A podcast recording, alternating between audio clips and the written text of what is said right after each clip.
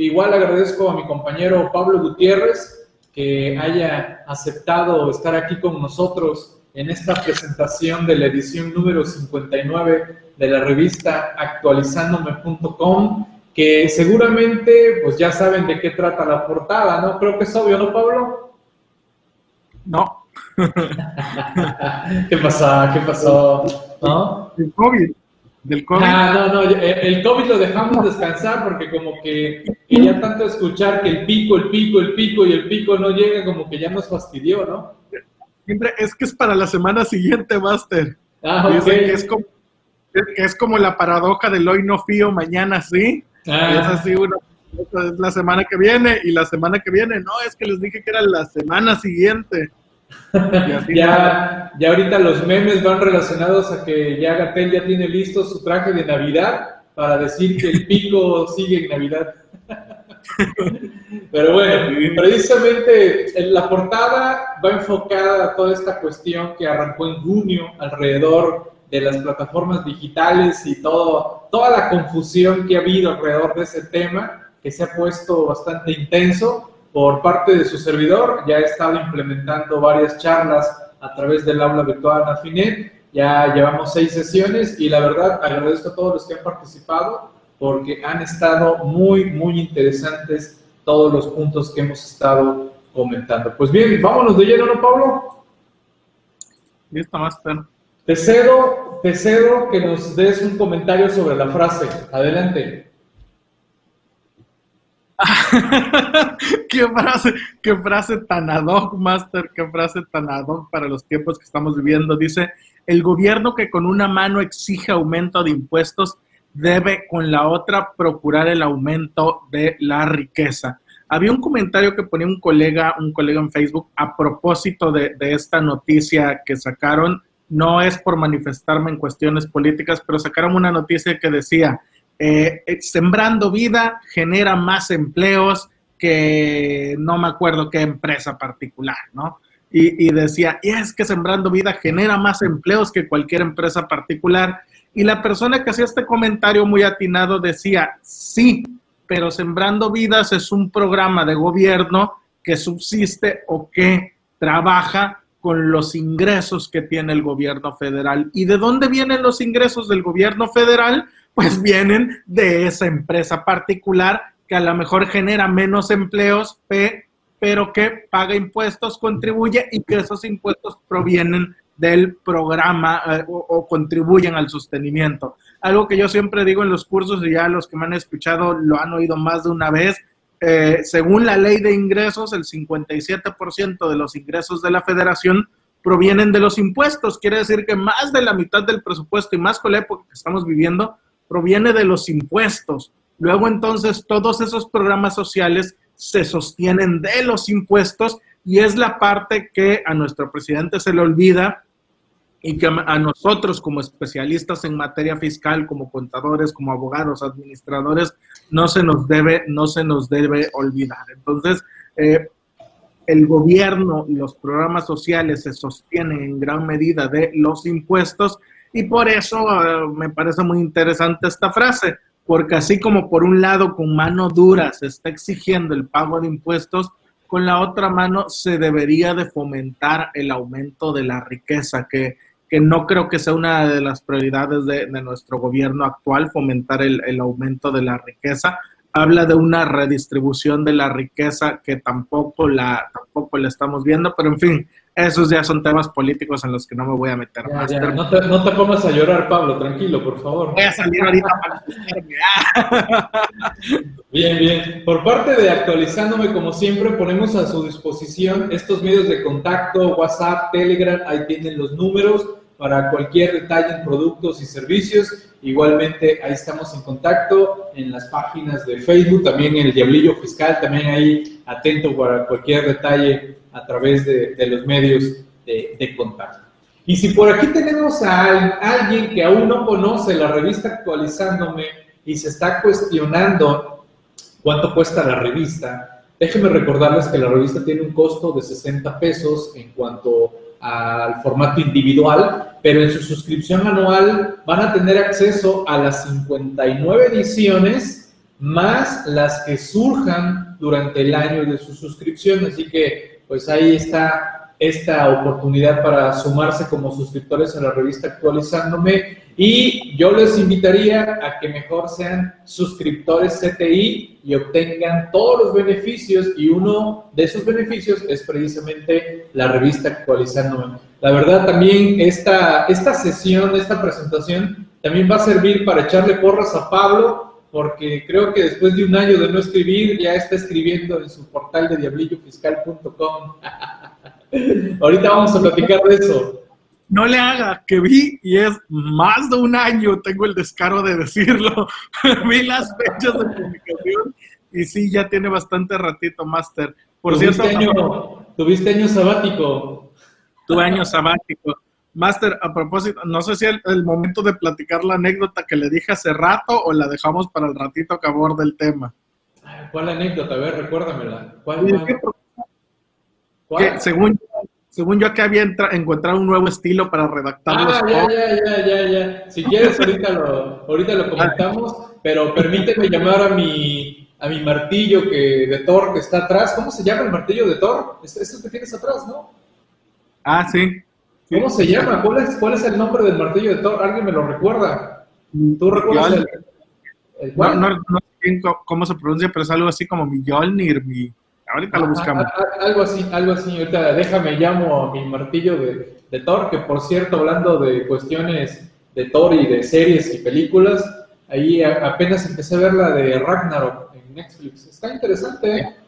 Está interesante la, la serie de Ragnarok, del muchacho que por la ah. mitología se vuelve o se piensa volver Thor, algo así. Está interesante. Ese le recomiendo porque no, no todo es fiscal ni legal en la vida. ok, Bien, vamos a, felicitar a nuestra compañera María del Carmen Espinosa. Eh, no sé si ande por aquí, eh, Carmen, ande por acá. Eh, quiero felicitarla porque pues se está sumando como articulista a la revista actualizandome.com. La verdad, Carmen, me gustó mucho cómo empezaste a plantearnos este tema de la contabilidad en primera parte. Vamos a estar pendientes de, de la segunda entrega. Ahí ya, ya vi que hasta Pablo te empezó a echar porras allá en, en Face. Eh, quiero aclarar, Master, que no nos pusimos de acuerdo, no fue... No, no, no, no, aclaro que no fue que usted me pidiera que le echara porras, de hecho, no, no sabía que era su primer artículo, simplemente lo leí y me gustó cómo inicia, me gustó la redacción, se me hizo interesante y de hecho todavía me volteé y le dije a mi esposa, oye, mira, fue Fray Lucas Pacholi esto, aquello, con Da Vinci, bla, bla, bla, no lo digo porque te spoilearía la, el artículo, ¿no? Pero me, puse todavía a comentarlo, por eso este, me, me animé a subir la captura y la felicidad. Está, muy padre, la verdad, cómo lo, lo, abordó de manera muy fresca, muy amena, como que eh, viéndose ella en, en, retrospectiva, ¿no? Porque pues varios de nosotros ya tenemos algunos añitos que egresamos de la carrera de contaduría y la verdad es muy padre, ¿no? Cuando uno se pone a reflexionar y dices, oye, hace veintitantos años que salí de la carrera, qué estaba yo pensando, qué iba yo a hacer, y cada uno de nosotros tiene una, una historia interesante y cómo hemos evolucionado a lo largo de estos años. Así que mis felicitaciones, estimada Carmen, esperamos tu, tu segunda entrega y para todos los compañeros, atentos a este, a este interesante artículo. Y, y, ahora sí, a ver, dime, dime. Sobre todo, me gustó que, que es un, una o sea, lo platica de una manera muy sencilla, ¿no? Generalmente luego cuando hablamos de historia parece algo bastante pesado y lo platica de una manera muy resumida, muy sencilla y, eso me gustó bastante, bastante, bastante, bastante. Bien, y lo que les decía, ya Pablo ya empieza a escribir, empieza a comentar y, y aquí pues tenemos un ramillete de varios artículos, eh, como podríamos decir, sencillos pero concisos, la verdad porque son temas que Pablo, ya le decía yo, y creo que esta sería la oportunidad, Pablo, no sé si ya, ya te fuiste, ¿qué onda? Como que eso de que ande con señal satelital allá en su casa, que de repente le, anda fallando. ¿Qué fue? Lo que pasa es que de repente lo dejo de escuchar, sigo viendo lo demás, pero no lo escucho. Lo veo que se mueve, pero no lo escucho, entonces mejor me salgo y vuelvo a ingresar para no tener ese problema.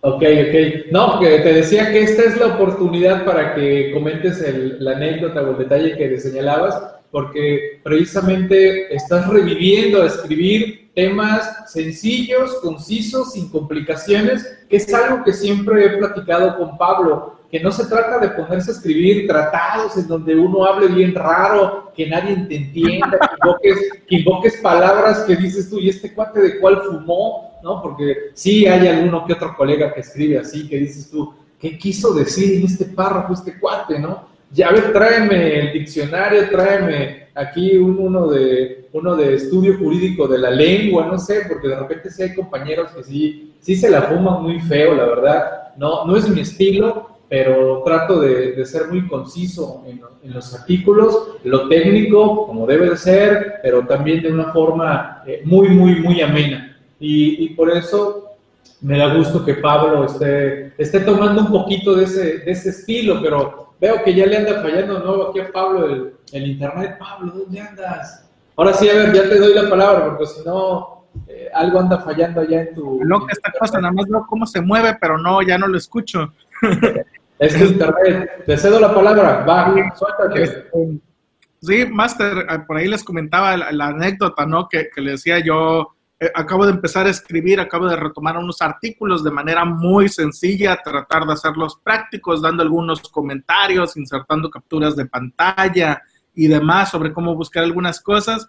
Y dije, me gustó este estilo, me sentí cómodo, se me hizo, se me hizo práctico, no tan complejo. Este, porque luego un problema que yo tengo para redactar, y, a propósito de lo que comentabas hace rato, Carmen, es que soy muy rebuscado y quiero hacer todo un tratado y empiezo con una idea pequeñita y de repente ya es una... De hecho, para la revista actualizándome, luego han visto que publico artículos en dos, tres partes, este, hasta cuatro, porque de repente ya tengo todo un tratado sobre el tema. Entonces, me es un poquito difícil escribir de manera concreta.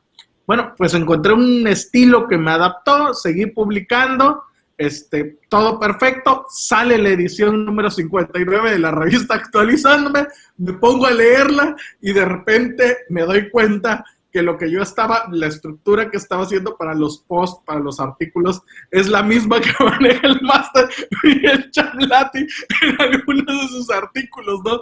Entonces se acabó la novedad, se acabó el hilo negro, este, no tengo producciones originales, básicamente me copié de, de su estilo Master nada más que lo aboqué a los temas que yo manejo de materia fiscal y pues ahí pueden ver algunos artículos en relación a las suspensiones del Tribunal Fiscal, eh, que se levantó la suspensión eh, del Tribunal Fiscal, ya se eh, la emisión de sentencias en algunos casos. Y bueno, ahí está la explicación con los artículos y por supuesto dos temas que me parecieron relevantes. ¿Dónde se publican los remates de la página del SAT?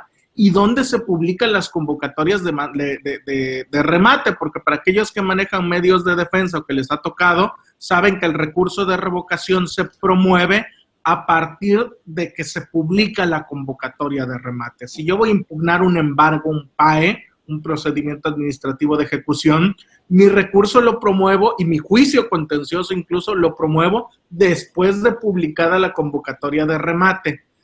Y surge la pregunta, ¿y dónde fregado se publica la convocatoria de remate? ¿Dónde tengo que estar al pendiente? ¿Dónde puedo darme cuenta? Porque además hay una tesis fabulosa que no la abordé en este artículo, probablemente lo aborde en otro dando seguimiento al tema. Hay una tesis fabulosa del Tribunal Fiscal, que de hecho está en mis redes sociales, que dice que no te tienen que notificar la convocatoria de remate.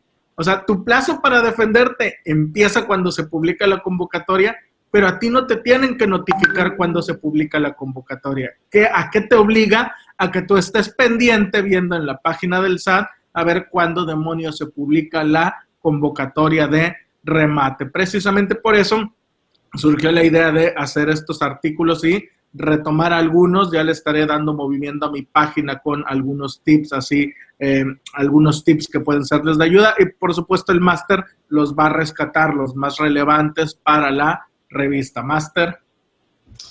No, y ahorita mira, Carmen aquí nos comenta, ¿no? Dice, tengo un estándar bastante alto por superar y, la verdad, Carmen, agradezco que, así nos, nos, señales. Sin embargo, debo de decir que al final de cuentas, eh, la idea es que, pues así como ahorita Pablo que está señalando que que sigue una estructura y que se da cuenta que es una estructura muy similar a la que manejo, pues esa es mi idea. Y así he invitado a muchos a escribir a diversos medios en los que les he dicho, mira, cópiate o guíate con esta estructura que, que yo manejo, ve cómo uso algunas palabras, no me complico la existencia, no ando buscando palabras para sorprender a nadie ni para decir que tengo un elevado nivel de, de uso de palabras que la verdad de repente reitero, sí conozco colegas que escriben y dices tú, ah, no, esto está con ganas de que un párrafo tarde yo una hora en entenderlo, ¿no?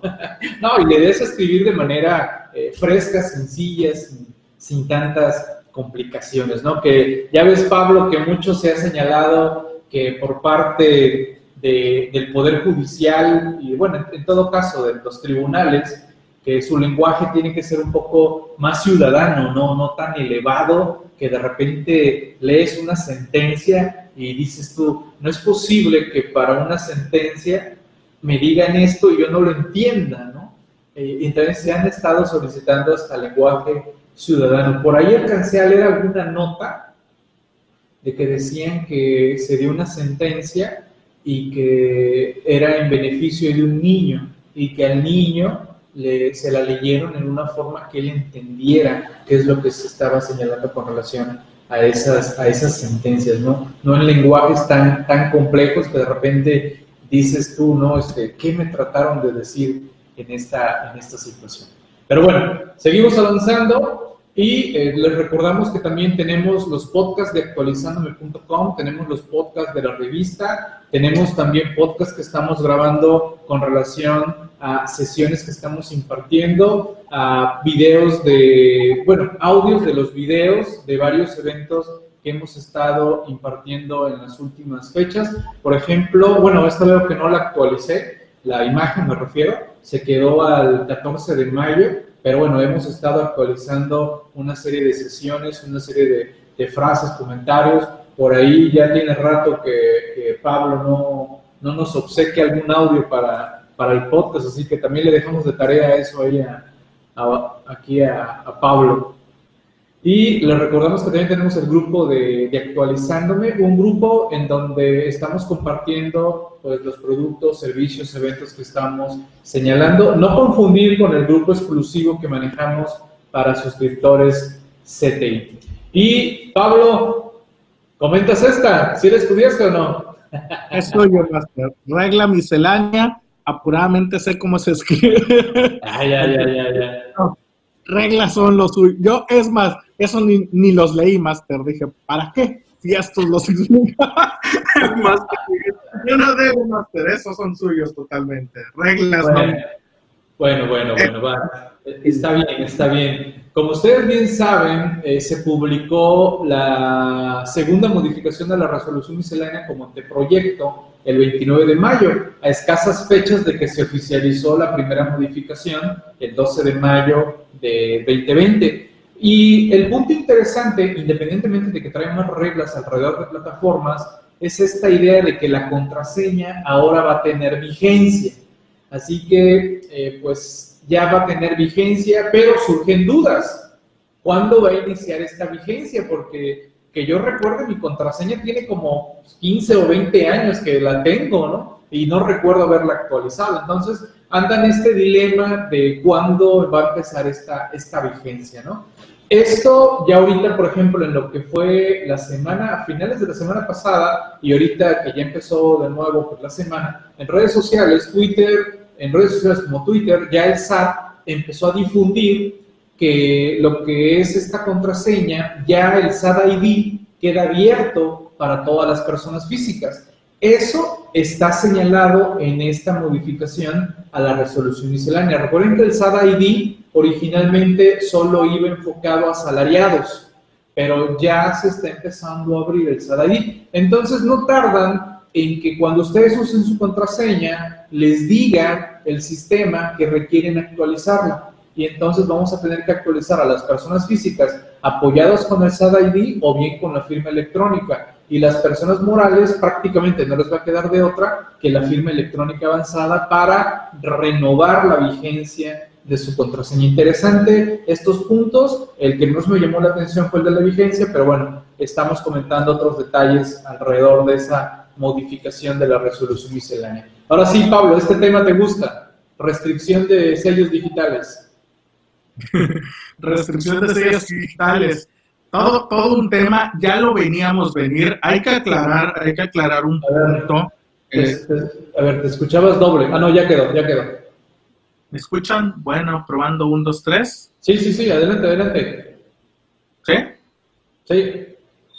Dale. Este, sí, hablando de la restricción de sellos temporales, eh, hay que aclarar, eh, creo que lo plantea el artículo también, eh, la diferencia que existe entre lo que es la restricción de sellos y lo que es la cancelación de sellos, porque son, son distintos, no es lo mismo. A partir de que surge eh, esta reforma fiscal para 2020, se da la figura de la cancelación de sellos y se crea la figura de la restricción de sellos. Entonces ya tenemos dos separadas, se reforma el 17H y el 17H, se agrega el 17H bis se mueve el contenido del 17H fracción 10 al 17H bis y se crea esta figura. Hasta el momento no la hemos visto porque no la han implementado, porque como cambió el mecanismo de ser cancelación a ser restricción, y la restricción contempla otra serie de situaciones que bien platican en el artículo, este, no lo hemos visto actualmente, ¿no? Pero sabemos eh, que, va a venir esto, que va a, haber, va a comenzar a haber estas restricciones de sellos que hasta ahorita no han sucedido. He estado en contacto con Mario Herrera, delegado de Prodecon, y me dice que a la fecha todavía no ha visto ninguna, pero prevemos, prevemos que van a venir estas cancelaciones. Y un punto muy interesante, esa restricción de sellos, porque no coinciden los ingresos manifestados en las declaraciones con los CFDIs expedidos del contribuyente que es una causal que ya hemos platicado en los cursos, porque puede llegar a suceder, puede llegar a suceder que se den diversas situaciones, particularmente en el caso de las sociedades y asociaciones civiles y en el caso de las personas físicas, que el CFDI expedido no tiene por qué necesariamente coincidir con los ingresos manifestados. Entonces es una serie de situaciones que pueden darse y que van a dar origen a la restricción. Eh, no, no quiero ser muy extenso, no voy a hacer un spoiler del artículo, recurran al artículo, pero las nuevas herramientas de fiscalización van tendentes a, a, ser un poquito más amenazantes, a amenazar con la cancelación de sellos. Antes te llegaba una invitación y decías, ay, si no le atiendo no pasa nada. Ahorita tengo un cliente que le llegó una invitación y le hicieron llegar la amenaza de que si no atiende la invitación, cancelación de sellos digitales. Entonces, es todo, es todo un tema, eh, porque ya están utilizando la restricción y la cancelación más como amenazas que realmente, más como mecanismos de fiscalización que realmente como un mecanismo para vigilar o controlar a los contribuyentes. Habrá que ver también cómo se desenvuelve a futuro este tema, porque recordemos que actualmente no procede como tal un amparo contra la cancelación de sellos y habrá que ver ahora con la restricción de sellos que se prevé. No les hago más spoiler master y los remito a que lean el artículo. Sí, muy, muy interesante los comentarios de nuestro compañero Alberto Rentería. ¡Ey, ey, ey, Pablo! Bájale, bájale. si no se vicia, tranquilo, tranquilo. ok, sí, si no se empieza a viciar ahí el, audio. No, muy interesante los puntos de nuestro compañero Juan Alberto Rentería. Vámonos con la siguiente. Ah, este tema, los patrones fantasmas. Y ahora son tres. Bien, ¿Y por qué le puse el regreso? Este artículo podríamos decir que sería como que la segunda parte o la segunda temporada, por así decirlo, porque el año pasado tuvimos el caso de un patrón fantasma con un asalariado. Y en la segunda temporada, es decir, en este año, resulta que a ese mismo asalariado ahora le cargaron tres patrones fantasma. En el anterior uno, ahora le tocó tres. Entonces, para la tercera temporada, o sea, el próximo año, ¿qué, le va a tocar? ¿Seis patrones fantasmas? ¿Diez patrones fantasmas? lo interesante es que, como, como ya habíamos recorrido el camino del año pasado, Pues bueno, ahora simple y sencillamente lo que estamos haciendo es que a la hora de que presentamos la solicitud de devolución, ya llenamos y cargamos todo lo que nos solicitaron en el primer requerimiento de información y desde luego levantamos las respectivas denuncias ante el portal del SAT y, y, hay un detalle interesante que cambió de la respuesta automatizada que te daban el año pasado a la hora de denunciar al SAT, ahora te están respondiendo algo que pues es muy particular y que lo estoy dejando aquí plasmado en este artículo para la revista actualizándome.com. Así que ahí se, los, ahí se los recomiendo. Si alguno de ustedes tuvo algún patrón fantasma, esta es la forma de atenderlo. Y si llegan a tener complicaciones, también pueden observar que en el artículo del año pasado van a observar que eh, me apoyé de Prodecom para algunas cuestiones. Ahorita estoy esperando que me responden de esta devolución y si salen con alguna complicación, voy a solicitar el apoyo de Prodecom para que le entre al quite ahí con algunas cuestiones como tal. Y bien, Menrise. A ver, vamos a ver si Pablo sabe qué es Menrise. A ver, Pablo, ¿qué es Menrise? Master, antes de pasar a qué es Menrise, ahí tengo un comentario también. A ver, suéltalo. Este, con los patrones fantasma, con el tema de los patrones fantasma, digo, de los los patrones fantasma, me tocó a mí ver a un patrón que tenía trabajadores fantasma. Ah, de repente resulta que va a haber, este, le, le llega una situación por ahí medio extraña se pone a verificar y se da cuenta que en aquel entonces la declaración informativa múltiple, la DIOT, estaba presentada con una serie de personas físicas que ellos en su vida habían conocido y le manifestaban una cantidad de sueldos y salarios que no me recuerdo si pasaba de medio millón de que tenía realmente a 8 millones de pesos, ¿no? Entonces era, era un absurdo la cantidad de trabajadores que tenían dados de alta. Eh, lo manejaron ya hasta en la cuestión penal, presentaron una denuncia, pero de repente resultó, ¿no? Que tenían trabajadores fantasma. ¿Cómo ve, Master? Bien, me parece excelente, pero ¿cuándo vamos a ver el artículo en la revista? ¿Ah? ¿De qué? Pues de ese tema. Ah, es que luego los, luego los, esos artículos sí no me gusta tanto publicarlos por luego este tema de, los clientes y, demás, pero, pero igual y me, animo y publico por ahí un articulito al respecto de, ese trabajador contando su historia con datos del anonimato. ¿Y qué es Memrise a propósito? Ya, ya ni me acuerdo, no, no es cierto. Es, es, es una aplicación que te permite estudiar a través de diversos juegos, diversas mecánicas, preguntas y demás. Y por ello que el máster tiene varios cargados, varios cuestionarios que te, permiten repasar algunos temas. Y máster, invítelos, haga su invitación a que participen en MemRise. Pues miren, esta, este gráfico lo acabo de sacar ahorita en la mañana. Bájale volumen, bájale volumen.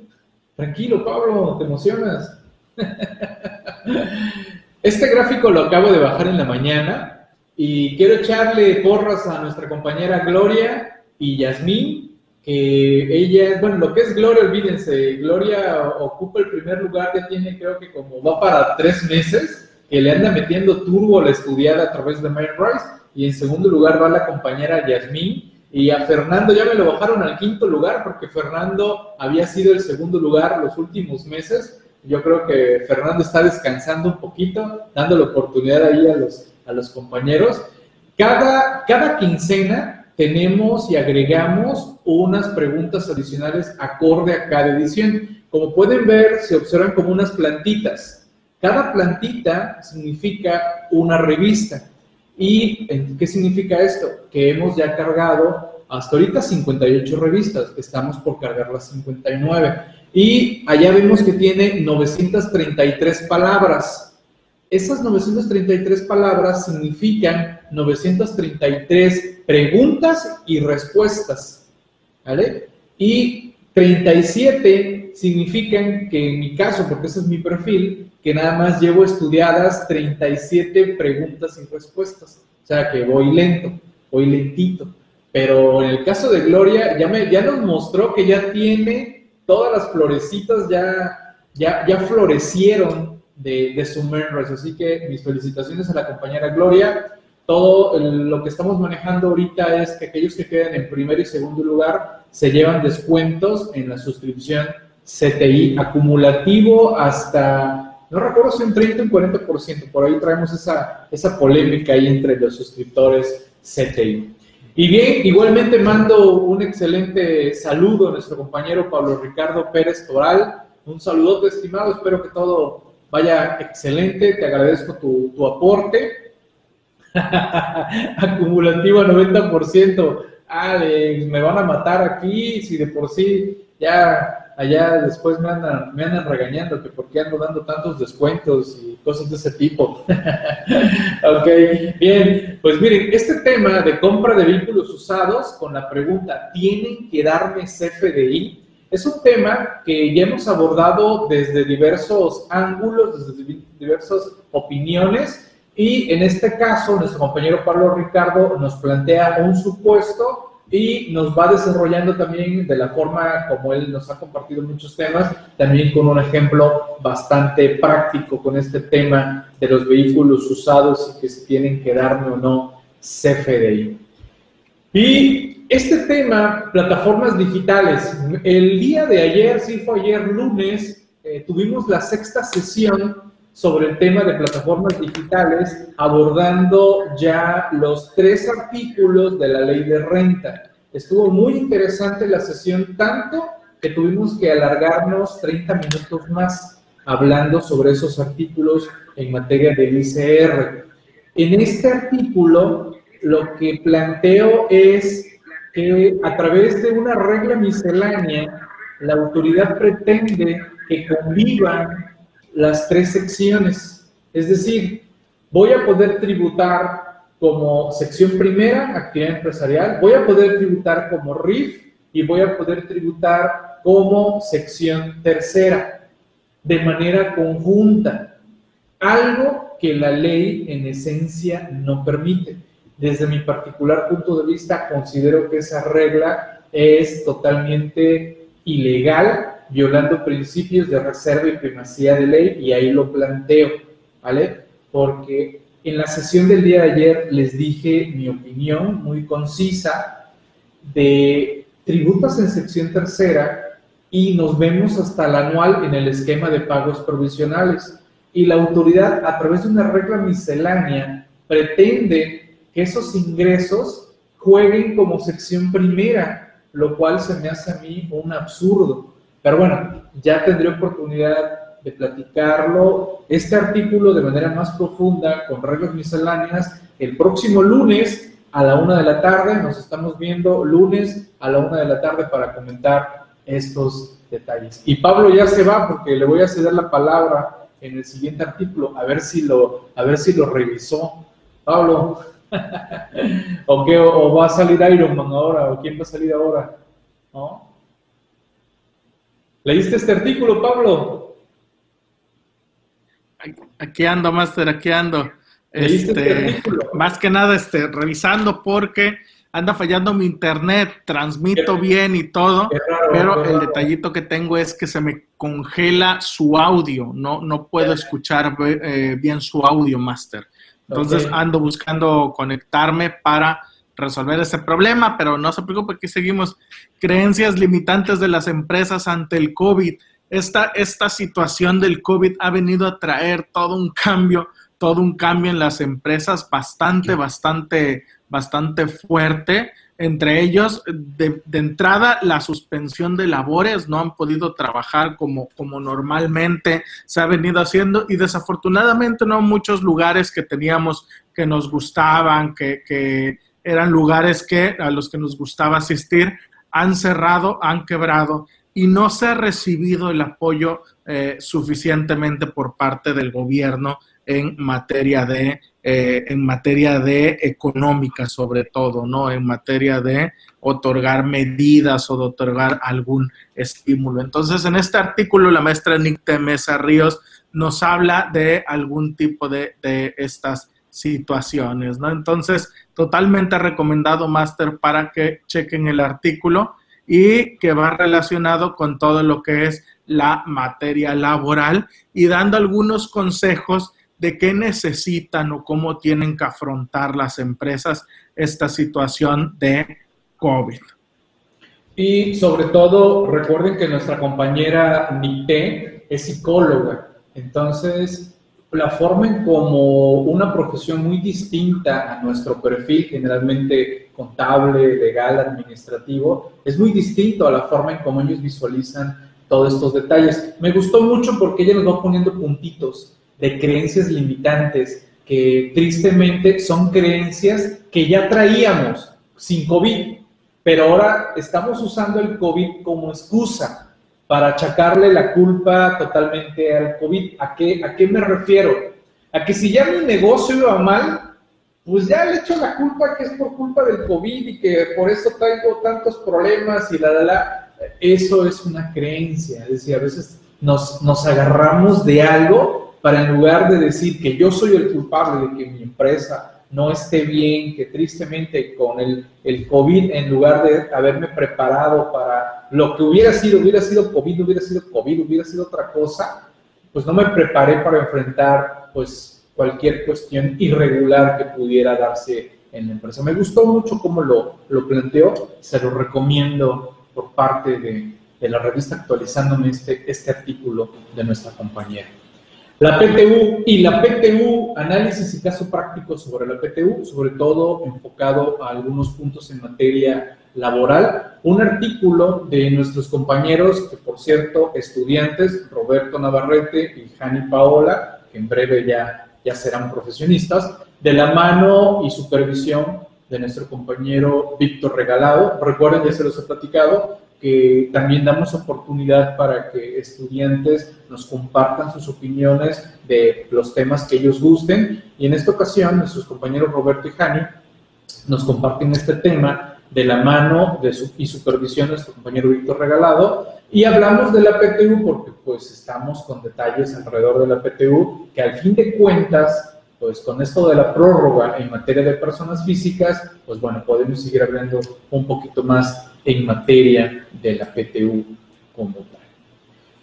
Y Ramón, ¿dónde Ramón por aquí? Ramón, Ramón no anda por acá, o ya lo, ya lo regaña, ya no, ya no puede aparecer Ramón por acá. No, Ramón, aquí ahorita es actualizándome, no, no es otra, no es ninguna otra agrupación, asómate, por favor. ok, bien. A Ramón ahorita lo tienen cuidando ahorita a la niña. Ah, ok, Y, por niña nos referimos a su bebé, ¿eh? ok. En el caso de, de, los datos biométricos del sistema financiero, Ramón ya nos venía comentando en otros artículos de la revista Actualizándome que precisamente para acceder a nuestras cuestiones bancarias, pues ya nos empiezan a solicitar que las huellas digitales, hasta cuestiones biométricas de, de, los ojos y no sé qué tantas cosas más, eh, la cara. Ya hay varias aplicaciones de bancos que la cuenta la abres con tu perfil, o sea, con tu, con tu rostro, utilizando pues las, las identificaciones que ya tienen varias, varios de los teléfonos de que leen nuestros rangos o rasgos de la cara y se abren las aplicaciones el punto que nos comenta aquí Ramón y nos da todos los fundamentos y todos los detalles de que esto por momento va a tener que aplazarse, porque simple y sencillamente, pues bueno, ya ustedes saben, los bancos, las sucursales de los bancos, yo apenas me enteré que creo que entre Veracruz y Boca del Río, en el caso de Banamex, creo que nada más hay tres sucursales abiertas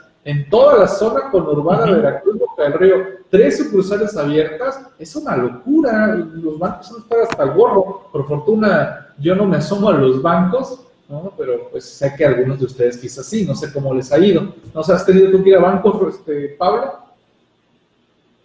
Eh, sí, yo sí tuve que ir al banco al inicio de la cuarentena. Tuve que, cuando, todo, cuando todavía no estaba todo el relajo, pero ya habían cerrado sucursales y nada más tenían, de hecho, abiertas Bancomer, aquí tres sucursales en Veracruz. Entonces fui y había una fila impresionante, demasiada gente. Me encantó porque dentro del banco tenían los espacios, ¿no? Para decir, este, guarda tu sana distancia. Pero afuera del banco todos estaban pegaditos los unos contra los otros, ¿no? Haciendo, haciendo la fila. Entonces, este, yo desistí, o sea, yo desde que vi ese dije, no, ya no me quedo aquí, agarré, me fui. Y otro día que andaba dando una vuelta en el centro, pasé enfrente del banco, era sábado en la mañana y estaba vacío. Entonces dije, ahora es cuando, pero, pero sí, Master, es, es un relajo en ahorita. Y, leyendo aquí a Rodolfo, es correcto, Rodolfo, la idea de todas estas cuestiones de datos biométricos tiene que ver para evitar cuestiones de robo de identidad, porque tristemente se ha dado pues bastante esto de, del robo de identidad y en el supuesto, imagínate, abrir cuentas bancarias creyendo que eres tú cuando realmente no eres tú. Si le ha pasado al SAT, imagínate que no le pase a los bancos, ¿no? Así es. De hecho, yo, yo coincido con Rodolfo, Master. Este, pone Rodolfo la aclaración, dice no, es fiscal. Yo, yo coincido totalmente con Rodolfo. No creo que sea o, sea, realmente el Estado no se preocupa por nosotros como para decir, ay, hay robo de identidad, qué preocupado estoy, voy a combatir el robo de identidad. realmente yo creo que va más en función de fiscalización. ¿Se acuerda que hace algunos años, Master, hacíamos la broma, el chiste de que desde que nacieras ya te iban a implementar el chip con tu RFC, ¿no? Ya ibas a venir con tu RFC casi, casi tatuado como código de barras y, y así ibas a pasar, ¿no? Ahora se llama número de Pero esas que nos espían. Sí, que, esas que nos espían. De hecho, yo ya lo he comentado abiertamente en redes y demás. Cuando me siento solo y deprimido, platico con mi celular y sé que me va a escuchar y no solo me va a escuchar, me va a mandar idea, dígase, me va a mandar hasta publicidad de cosas que me van a animar. Pero ese es otro relajo. Como dice Rodolfo, ya, ya casi falta que vengamos con el chip para cada vez que paguemos o hagamos una operación bancaria se necesite autorización. Creo que va más en función de fiscalizar, de tener todas las herramientas y de además identificar plenamente que eres tú y, que tú estás haciendo las operaciones y hasta saber cuándo haces las operaciones y cuáles. Dice Rodolfo, no les des ideas. Pues vamos, vamos a darle la duda de mita y mita, ¿les parece? Va. Cuidarnos un poquito, pero también las cuestiones fiscales, ¿va? Vamos. No, no, no sean tan violentos. Ya nos quieren. No, sean tan violentos de que todo, todo es fiscal. Recuerden que nuestros números de teléfono también ya con todo lo del buzón tributario y que precisamente creo que tengo pendiente ese artículo y lo comenté en el grupo de WhatsApp de CTI derivado de consultas que le han hecho a la autoridad la obligación, como lo comenté también en un artículo de la revista Actualizándome, la regla de buzón tributario que ya obliga a poner número de teléfono celular y que por eso han decidido prorrogar la implementación de la multa por no tener pues actualizado los medios de contacto de buzón tributario. ¿Vale? Así que, señores, tenemos que registrar número de celular de manera obligatoria todos los contribuyentes. ¿Ok? Así que ojo con ese detalle. Y le cedo la palabra nuevamente a nuestro compañero Pablo para que nos comente todo este rollo de los personajes que serían la cabeza de Prodecon y el recorte que se está dando, no solo a Prodecon, sino prácticamente a todas las instituciones gubernamentales. Adelante, Pablo. Tocó, tocó en esta revista, en esta edición de la, de la revista Actualizándome, pues sí, viene toda una serie de, cambios en todo el gobierno, se ha dado desde, desde, desde que empezó este gobierno, se ha dado, de hecho, em, empezó y en el primer diciembre que tuvimos nos llevamos la noticia de todos los despedidos del SAT, ¿no? Entonces, han venido muchos cambios con este gobierno y entre esos cambios vienen los recortes a los presupuestos de diversas instituciones y la desaparición incluso de, algunas, ¿no? Y donde entra de todas las materias, el Tribunal Agrario, la cuestión de, de víctimas, de mujeres víctimas, de víctimas indígenas, este, todo ese tipo de situaciones y por supuesto no podía faltar la materia fiscal en este caso el recorte al 75% de, del presupuesto de la Prodecom. Eso sí, hablan de que no es presupuesto de sueldos y salarios de los empleados, sino que se refiere al presupuesto de los gastos de operación no relacionados con sueldos y salarios, pero de alguna manera es un punto preocupante. Eh, pues es que el cambio para allá, al fin de cuentas, tristemente, aunque digan que no, pues si les estás quitando el 75% para operar, ¿qué va a seguir después? ¿No? Pues sí, pues sí, y bueno, y este artículo trae el posicionamiento que trae este el CNCP frente a este tipo de situación. Eh, particularmente, Master, desde mi punto de vista, yo ahí veo una contradicción muy fuerte eh, que, que, de hecho le hace valer el posicionamiento. Eh, para mí el punto es muy simple. Este gobierno tiene como bandera que va a apoyar, que va a proteger a los pobres, ¿no? Que su prioridad son los pobres. Y, y se me hace totalmente inconsistente que si la prioridad es ayudar a los pobres, se recorte el presupuesto a una institución cuyo principal finalidad, cuya principal finalidad es tutelar los derechos de los que no tienen acceso a un abogado, un contador, el cuate que te llega con la multa de mil, dos mil, tres mil pesos, que para ellos es un mundo de dinero y que muchas veces como abogado fiscalista dices, oye, me va a implicar más trabajo que lo que voy a cobrar de honorarios.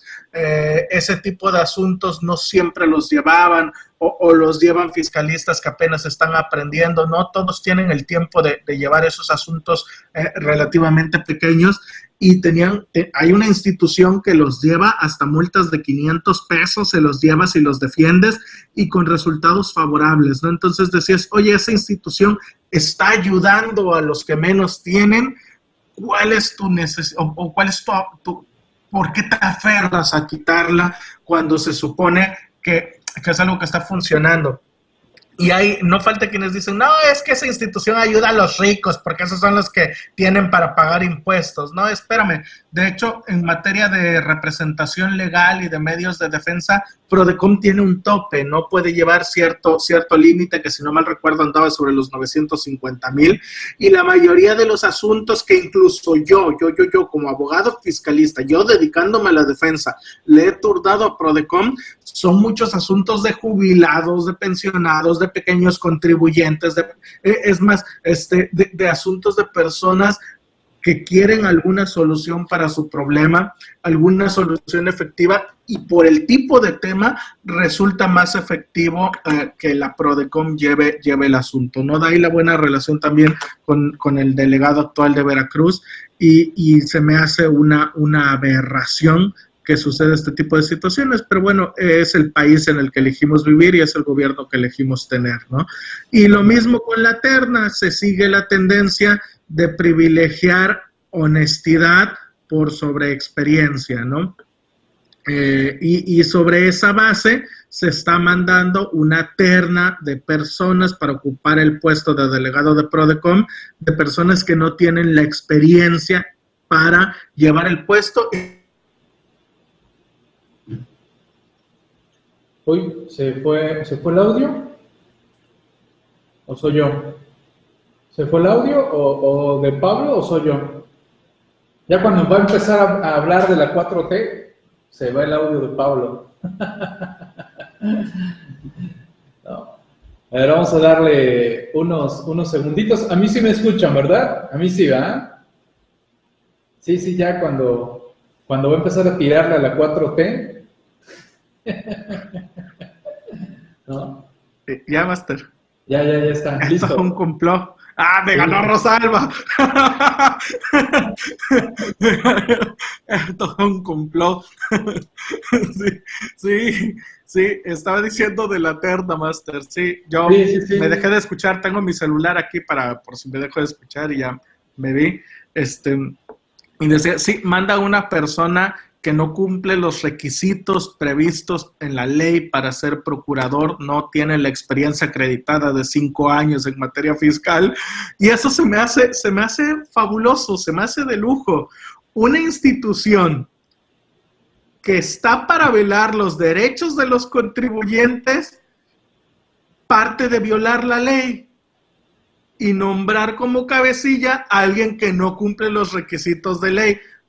O sea, quiero que ustedes contribuyentes cumplan la ley, pero a mí la ley no me aplica. Yo sí puedo hacer lo que quiera, yo sí puedo pasarme la ley por donde más me dé la gana, pero ustedes sí tienen que respetarla. Entonces es absurdo. Ya me enojé, Master. ya no me voy a poner como el meme de no, ya no quiero nada. y bueno, hablando de memes, precisamente, estamos inaugurando a partir de esta edición, vamos a recopilar los mejores memes que observemos o bien que ande haciendo tanto Diablillo como Viernesito de jurisprudencia, porque de, de repente la verdad, la verdad me quedo yo, no le entendí.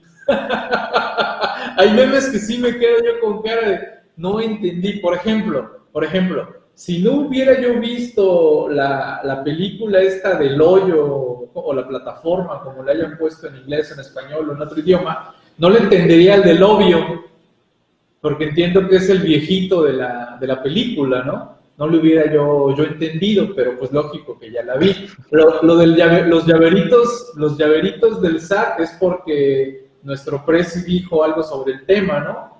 El de, eh, el de este que está de tu devolución de impuestos, entiendo que tiene que ver con Betty la Fea, ¿no? Sí, sí, es que cuando don Armando les manda, Master, ¿cómo no visto Betty la Fea? Cuando don Armando le manda la carta, todos nos sentimos soñados en ese momento. Ay, sí, desconozco mucho de, esa novela, pero reconozco la, la caracterización.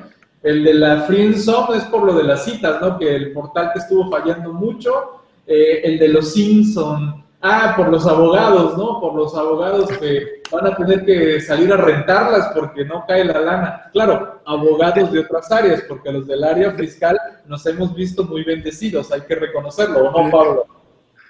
Sí, sí, déjese que yo ya estaba planeando con Mauricio Reina y con otro colega alfa tributario, este, ya estamos viendo cómo salir a vender Bonais y ya estamos preparando el currículum para mandarlo a Bonais, pero resulta que, no va a ser necesario, ¿no? Pues bueno, por, e los acuerdos que platicamos en la revista. Así es. Esta, esta es solo una página de memes. Hay otra página de memes que se incluyó en la revista, pero vamos a estarlas publicando porque tanto Viernesito como Pablo, eh, Diablillo Fiscal, ya tienen un doctorado en memología. Certificado por el instituto. El Instituto de... Instituto Mexicano de Estudios de Meme y Estadística. Sí, la, la, verdad, la verdad, de repente debo de reconocer que yo a veces no entiendo varios memes, ¿eh? y me quedo con esto, ¿de qué me habré perdido? ¿No? De repente hace muchas referencias a los Simpson y la verdad debo de reconocer que no sé todos los capítulos de los Simpson, ¿no? Y si hay cosas... con la chaviza, Master. No, no, yo, yo ya soy de otra, de otra época. no, pero bueno, es parte de, del show y que, pues bueno, hay que, hay que tener compañeros de todas las generaciones, ¿no? De generaciones arriba, generaciones abajo y todos aprendemos de todos, ¿no? Y recuerden que en la revista Actualizándome también tenemos cuestiones de desarrollo humano, tenemos áreas de reflexiones, tenemos áreas de motivación, tenemos áreas también para conocer el, el mundo y pues apoyarnos con las tecnologías. Y la verdad, pues me, me, gustó un comentario que me hicieron llegar recientemente en donde alguien dice, oye Miguel, me puse a ver la categoría donde compartes lo de visitando y, y, la verdad, pues aprendí de lugares que yo no tenía ni idea que existían en nuestro planeta y, y me puse a ver los videos y todo y me gustó mucho. Está muy padre porque pues me ha ayudado a visualizar todo lo que hay en nuestro planeta y, pues más ahorita que estamos encerrados, ¿no? Porque en esencia, pues a no ser que alguien me diga que sí estoy viajando, pero eh, pues no, en mi caso no estoy viajando, generalmente pues me la pasaba yo viajando y ahora ya no estoy viajando. Y, y en la mañana alcancé a ver por ahí un video de, del youtuber este Luisito Comunica, por cierto, que como el cuate pues era un bloguero de viajes y no está viajando, ahora ya se, ya se puso a hacer reseñas de bebidas alcohólicas. y dije, ¿qué onda, no? Y sí, pues ni modo, pues tienes que ver, a ver, voy a hacer reseña de qué tan buena sabe el agua de Costco, ¿no? Y voy a abrir la botella, ah, su no sabe riquísima esta agua, cómprenla. Ni modo, es lo que han tenido que empezar a hacer porque pues están encerrados en su casa, ¿no? Recorrido en mi casa, miren, aquí está mi baño, miren cómo está bien limpiecito, ahí está el papel de baño, uso la marca fulana, o sea, han tenido que reinventarse porque pues no pueden viajar, que era lo que generalmente eh, hacían. Así que pues eso estamos comparando también en la revista, actualizándome, y en este caso, este, este tema del síndrome del impostor, un, un, tema que nos comparte nuestra compañera Carla Karina García. Síganla en su blog de Mi Libreta Coaching. Muy, muy interesante los temas. Hemos empezado a compartir varios de los temas que ella ha abordado. Estaba yo viendo que su blog empezó muy similar al mío en el 2011. Allá el blog me refiero a chamblati.com, el de ella más o menos también por esas fechas por allá del 2011. Vamos a cumplir 10 años el próximo año del blog de chamblati.com, por cierto, 10 añotes. Y me gustó el tema del síndrome, del impostor porque de repente nos sucede, nos sucede que, que creemos que no hemos hecho nada. ¿En qué sentido? A veces nosotros mismos nos empezamos a boicotear. Creemos que que, lo que hemos logrado no es nada, ¿no? Pero cuando de repente te volteas a ver y dices, aguántame, muchos de nosotros, por ejemplo, voy a platicarles un poquito de, los inicios de su servidor, cómo, cómo, iniciamos trabajando en el mundo independiente, ¿no? Tuve la fortuna de trabajar desde muy chico en áreas administrativas contables y por muy chico me refiero a 12, 13 años trabajando en oficinas y tuve la oportunidad de que prácticamente egresado, pues empezar a tener clientes en cuestiones contables. ¿Y cómo inicié? Pues inicié en una pequeña oficinita en obra negra, sin enchufes, eh, ahí jalando una extensión de otra casa, que me dieran oportunidad mientras arreglaba yo esa obra negra de esa oficinita, eh, prácticamente sin ventana, eh, jalando un pequeño ventilador cuando ya hubo la extensión y conectar la computadora. Y, pues dices tú que eso es, así iniciamos y dónde estamos ahorita, ¿no? Lo cual eh, de repente nosotros mismos nos empezamos a boicotear porque nos damos cuenta o, nos queremos echarnos tierra en lugar de recordarnos todo el camino que hemos logrado y por eso se le llama esto el síndrome del impostor, porque a veces no creemos nosotros mismos en nuestros logros ¿vale? Ahí chequen el artículo, me, me gustó mucho, mucho esto. Y, y, y, los únicos a los que nos tenemos que comparar somos a nosotros mismos, como esta comparación que estoy realizando ahorita con ustedes, en el que les digo, me estoy comparando de cuando inicié a dónde estoy en este instante y momento. ¿no? No, no se puede uno comparar con absolutamente nadie. Cada uno de nosotros tuvo un camino de vida muy distinto y no nos podemos comparar absolutamente con nadie porque somos, no somos comparables, así de, de sencillo, ¿no? Como no son comparables ni siquiera dos hermanos a los que se les dieron exactamente las mismas oportunidades, ¿no? Así que les recomiendo este artículo reflexivo como tal. y, dime, dime, Adelante, adelante. Este, a propósito de lo que decía hace rato de su sección de viajes y demás, tengo que decirlo, este, el máster tiene experiencia, yo siempre he el máster Miguel tiene alma de trailero. Entonces, parece más de National Geographic. Entonces, muy interesante también todo lo que, sus anécdotas de viaje y de los lugares que menciona. Y, y, me llamó mucho la atención el artículo del atolón, porque precisamente este, mi esposa ha estado oyendo, Nancy, la licenciada Nancy, ha estado oyendo páginas de música de varios lugares y dio con música, con, es, es, una app que tiene el mapa del mundo y ya tú seleccionas y te va poniendo las emisoras. Y encontramos emisoras que están en casa de la fregada en atolones. Y, y, surgió el buscar qué son atolones al final son formaciones que, se hacen este, por las mismas cuestiones volcánicas y, arrecifes de coral y prácticamente un atolón es un arrecife de coral, son islas anilladas y está en el artículo de la revista actualizándome. Entonces salió Master, estamos conectados ahí. Claro, muy, bien el artículo también.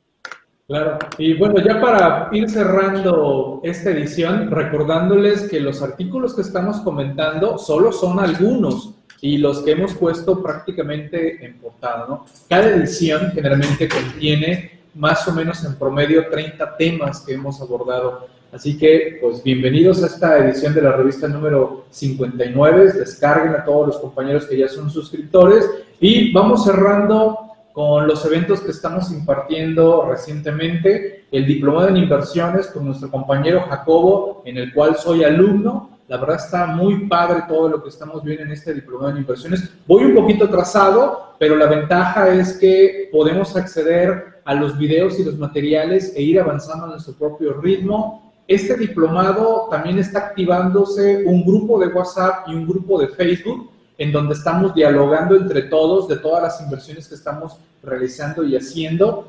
Y cada semana Jacobo nos está compartiendo una sesión para analizar el portafolio virtual que hemos seleccionado todos los compañeros. Hoy precisamente tenemos sesión a las 6 de la tarde los que estamos en el diplomado. La semana pasada se abrió la sesión a todos los miembros de, de, CTI, pero bueno, nada más fue como una pequeña forma de que vieran todo lo que estamos observando. Así que bienvenidos todos a sumarse a este diplomado en inversiones. Mayor información en inversiones.actualizandome.com. Y está por iniciar este taller de contabilidad que va a impartir nuestra compañera Lisette Telles va para más o menos 60 horas, igual para avanzar a su propio ritmo. Las sesiones serán en vivo, pero esas sesiones en vivo también se van a subir a los videos y los materiales para que ustedes puedan avanzarlos a su propio ritmo, ¿no? Si ustedes tienen estudiantes, si tienen ustedes auxiliares, si tienen un grupo, ahí contáctenos y podemos hacer algún descuento especial, sobre todo estudiantes. Si tienen contacto con estudiantes, díganles que tomen este evento y vemos que qué buen precio aparte del que está ahí, podemos darles un descuento especial. Más detalles en actualizándome, eh, ahí en contabilidad.actualizándome.com. Y bueno, para todos aquellos que sigan teniendo dudas, el jueves, y jueves, tenemos este evento con nuestra compañera Lice Telles, tratamiento fiscal de plataformas tecnológicas, aplicaciones informáticas y similares. Es un evento de cuatro horas, esta será vía videoconferencia, así que ahí tienen esta posibilidad de estudiar este buen tema de plataformas tecnológicas como tal. Sí, Alex, adelante, si, si tienes tú un grupo de estudiantes o conoces alguna universidad con la que tengas contacto, con gusto, ¿eh? les damos un mega descuento para que acceden y estudien en este, en este esquema. La, la ventaja, Alex, es que una vez que pasen las sesiones en vivo, el tema va a seguir ahí y pues la contabilidad en esencia no cambia, ¿no? Entonces vamos a tener posibilidades de agregar a varios alumnos que tomen las sesiones y en ese caso, por cierto, no lo comenté, estaré yo como mentor, va a ser expositora mi compañera Liz, pero yo voy a ser mentor de todos los estudiantes que entren. ¿En qué sentido? Para apoyarlos en sus dudas, en sus cuestionamientos, porque pues creo que es parte de lo que debemos de, ir dándole a todos nuestros compañeros que pues en su momento nos van a, ir sustituyendo, ¿no? Y hay que echarles porras, por eso también la revista actualizándome pues abre las puertas a los estudiantes. Recuerden que tenemos becas, las becas CTI, ¿vale? Donde sin costo se les da acceso a todo lo que hacemos dentro de CTI y precios preferenciales en muchos de los eventos. De repente alguien me pregunta, oye Miguel, es que yo soy estudiante, pero no veo precio estudiante. Y le digo, súmate a la beca y a la vez prácticamente te puedo ofrecer de un 60 a un 80% de descuento sobre todos los eventos que manejemos. Y muchos les damos acceso libre también, ¿eh? Así que, pues, bienvenidos a esto.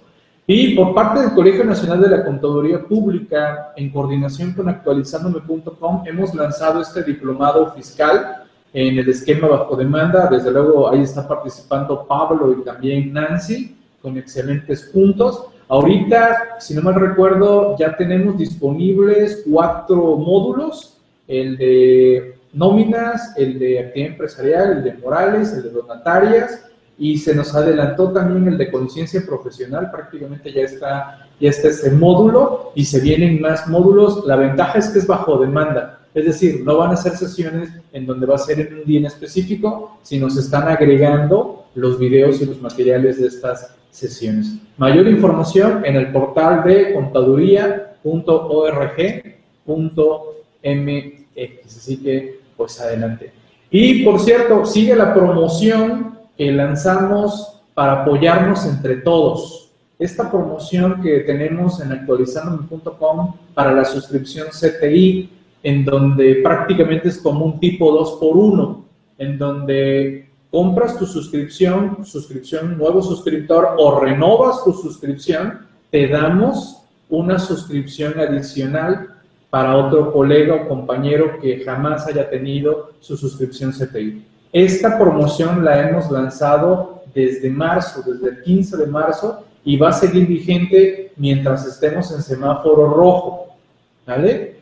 Así que esta es una forma de apoyarnos. ¿Por qué? Porque algunos por ahí me reclamaban, oye Miguel, ¿por qué no han dado descuentos con esto del COVID y no sé qué? Y dije, ahí está, es este. Es un, la verdad, es un buen, buen descuento, digámoslo así, porque nos estamos apoyando entre todos. ¿Cómo? Ustedes aquí pueden manejarlo como un obsequio para un buen colega, ponerse de acuerdo y repartirse mite y mite el costo y a la vez nos apoyan a nosotros para difundir actualizándome.com. Así que muchas gracias a todos los que nos han apoyado y se han sumado a este esfuerzo, porque la verdad, créanme que los costos, muchos de los costos que manejamos dentro de actualizándome.com son servicios digitales, pues están cotizados en dólares y pues no me dejarán mentir que el dólar tristemente nos anda ahorcando de repente con relación a, nuestra excelsa moneda que es el, peso. Pablo, ya, ya Pablo, ya, ya no nos ve. ¿Algún comentario? Ya me quedé dormido. ¿Qué pasó, Master? Oyendo. ¿Algún comentario o algo que quiera señalar? No, no, no, ya nada más, pues invitarlos a que adquieran la revista Actualizándome en su edición número 57 con temas muy interesantes. Hubo varios artículos que, que llamaron mi atención y me gustaron. Y pues, Master, ahí estaremos publicando 57, 59, se me cruzan los cables. y ahí andaremos publicando también en diablillofiscal.com, ahí estaremos subiendo algunos posts este, de interés. El próximo que vamos a publicar va a ser también en relación a las tesis del Tribunal Fiscal, donde se publican. Y pues ahí está, Master. Y por supuesto, ahí están todas las páginas. Así es, así es. No, pues muchas gracias. sí, me pegó la cuarentena. Esperemos les guste todos los temas que estamos abordando en la revista número 59, no 57. ya se anda durmiendo, Pablo, ¿eh? Era para, ver si están atentos. No, es que me quedé leyendo mientras, pero es para ver si están atentos. Pues no sé si hay alguna duda, alguna pregunta, alguna cuestionante, algo que quieran preguntarnos, algún detalle, algo que haya quedado ahí no claro. ¿Algo más por ahí, compañeros? Y pues aquí está la portada de la revista actualizándome número 59. Ya, ya, ya estamos por llegar a 1900 temas, ¿eh? 1900 temas abordados en 59 revistas, ya, ya andamos cerquita. Recuerden que dentro de, del portal de CTI van a encontrar también el buscador de temas, ahí podemos encontrar pues, todos los temas que hemos estado eh, comentando. Pues saludos a todos, cuídense mucho. Gracias Pablo por haberme acompañado en esta presentación de la revista. Cuando quiera más te invitan. 59. Pues mientras tu internet funcione. ¿Sabes, sabes, con, quién acabo de hablar? Ya me a cable. ¿Sabes, con quién acabo de, de, platicar? Con Enrique, Enrique Galeana. Y, pues ya les dije que retomen su hora de, de AMSPMX, que chequen bien allá el internet él también, porque eh, tú con tus fallas y él que en sus fallas, pues nada más no avanzamos con su hora sí, de pero ya le dije a Enrique que él está peor que yo. ya me hace sentir como que mi internet sí funciona. Ya le dije que lo que puede estar pasando es que tenga mucha saturación de dispositivos, que pues se conectan varios ahí y pues eso hace que, la señal eh, baje. Pero bueno, es parte de, todo lo que estamos viviendo ahorita con estas cuestiones del Internet. Eh, ahorita que comenta Master. Dime, dime. Eh, si me permite, fíjese que ahí en, la Universidad Cristóbal Colón, ya ve que me tocó dar clases el semestre que concluyó, como como se dio toda esta situación de las clases en línea y demás, la universidad hizo un estudio, una encuesta en los alumnos para ver qué les había parecido esta modalidad en línea y nos compartió los resultados a los maestros.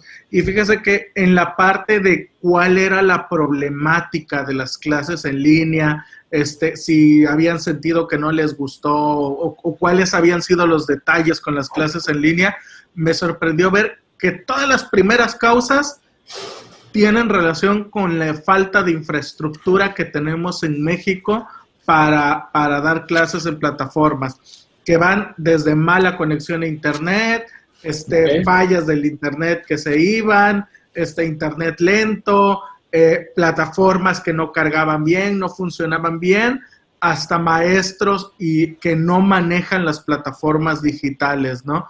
Pero la mayoría, la mayoría tenían que ver con la infraestructura y la, mayor resistencia que manifestaron los alumnos a las clases en línea son los problemas con la infraestructura que tenemos en México Mágico. Sí, eh, ahí también hay que, hay que echar a la culpa un poquito al desconocimiento de, los, de las velocidades de Internet. ¿A qué me refiero con esto? Todavía hay muchos que no saben que para transmitir en Internet hay que tener buena velocidad de subida, no de bajada, no de, no de descarga. ¿vale? La mayoría tienen contratado un buen Internet para ser consumidores, es decir, para estar descargando cosas, pero no para subir cosas. ¿A qué me refiero con esto? Ahorita estamos transmitiendo y requerimos subir, subir voz, subir video, subir materiales y la mayoría de nuestros internet de, que tenemos, por lo menos en casa, tiene buenas velocidades de descarga, pero no de subida. Entonces, hay muchas aplicaciones ahorita de videoconferencias en donde de repente se activan la cámara, la cámara de todos, las voces de todos, y ahí están todos consumiendo un montón de recursos, tanto de transmisión de subida como bajada, y empiezan a haber eh, muchas muchas fallas, ¿no? Por ejemplo, eh, una aplicación ahorita muy famosa es Zoom, ¿no? Esa aplicación de Zoom, déjenme decirles que la mayoría están o estamos usando el Zoom económico. El Zoom gratuito o el Zoom que se pagan una cierta cantidad al mes. Pero Zoom tiene una plataforma en la cual es la, es la robusta y sí cuesta pues unos pesotes más. Y, esa es una aplicación de Zoom muy, muy buena, porque controla muchas cuestiones interesantes para evitar cosas raras y extrañas. Por ejemplo, eh, no sé si ustedes han estado en algunas charlas de Zoom en donde de repente hay 300 gentes, 300 videos, 300 audios, 300, etcétera, y no controlan de manera correcta eh, pues todo eso. ¿Y qué provoca? Pues que se meta ruido, que no se entienda, que maten la transmisión porque saturan las conexiones. Pero bueno, es parte del aprendizaje que estamos eh, logrando y que también a lo largo de estos meses me ha tocado estar enseñando pues el uso de varias plataformas a varios, a varios colegas, ¿no? ¿Qué andas, ¿Qué andas aplastando por ahí, Pablo? Parece que andas matando moscas. Hambre. Ah, no, yo no, yo no soy. Ah, ok. Es que, sí. es que se escucha como que un plic, plic, plic, plic, como que andas. Ah, ya estoy jugando. Ah, ok, ok, ok. Sí, sí, ya decía yo. ok, pero bueno, eh, fue un gusto estar aquí con ustedes. Seguimos en contacto, eh, haciendo las tortillas. ok, cuídense mucho. Gracias. Hasta la próxima. Saludos.